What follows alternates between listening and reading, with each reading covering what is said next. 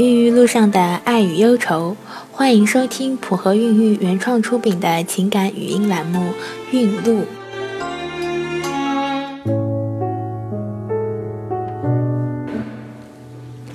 大家好，我是小何医生。今天我们和大家分享的是李璐的故事。已经是第二次试管婴儿移植失败了。当整个城市都陷入了沉睡，逐渐安静下来的时候，三十九岁的李璐却翻来覆去的睡不着了。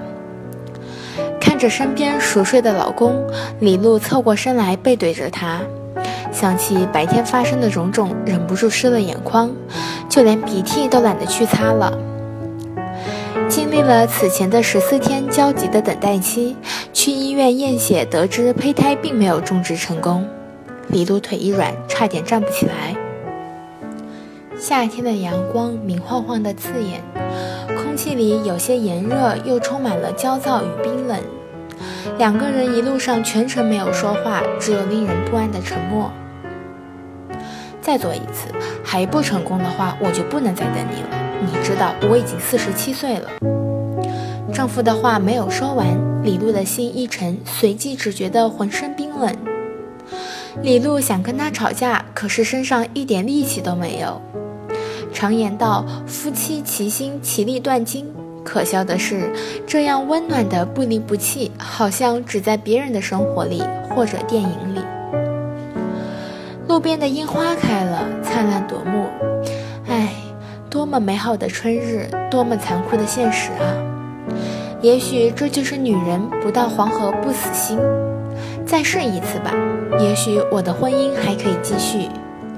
李璐是二婚，经历了漫长的空窗期后，年纪越来越大，想要一个家，想要一个孩子的信念就越来越强。为了要宝宝，李璐也从学校辞了职，专心备孕。第一次做试管婴儿是两年前。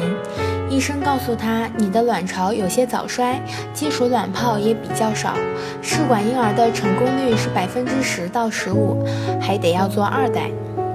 那次移植好胚胎后，李璐怀孕了，可是第八周的时候，孩子还是没保住，胚胎停育了。经历了这么多痛苦，第二次试管婴儿还是失败了。李璐决定回老家好好放松一下，调整下身体。小镇的日子很是安静，日出日落，鸡犬相闻。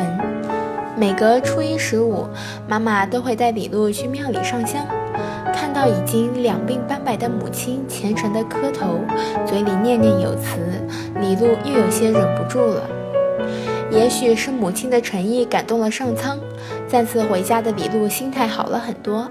她积极加入孕育群，还根据之前成功姐妹的建议，认真锻炼，多吃改善卵子质量的食物，烦恼好像也渐渐消散了。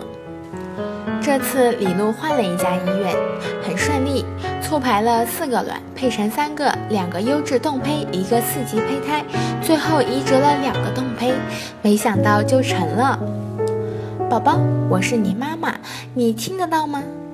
李璐对着 B 超里那个小小的婴儿微笑着。这就是今天的孕露故事，普和孕育祝您一路好运。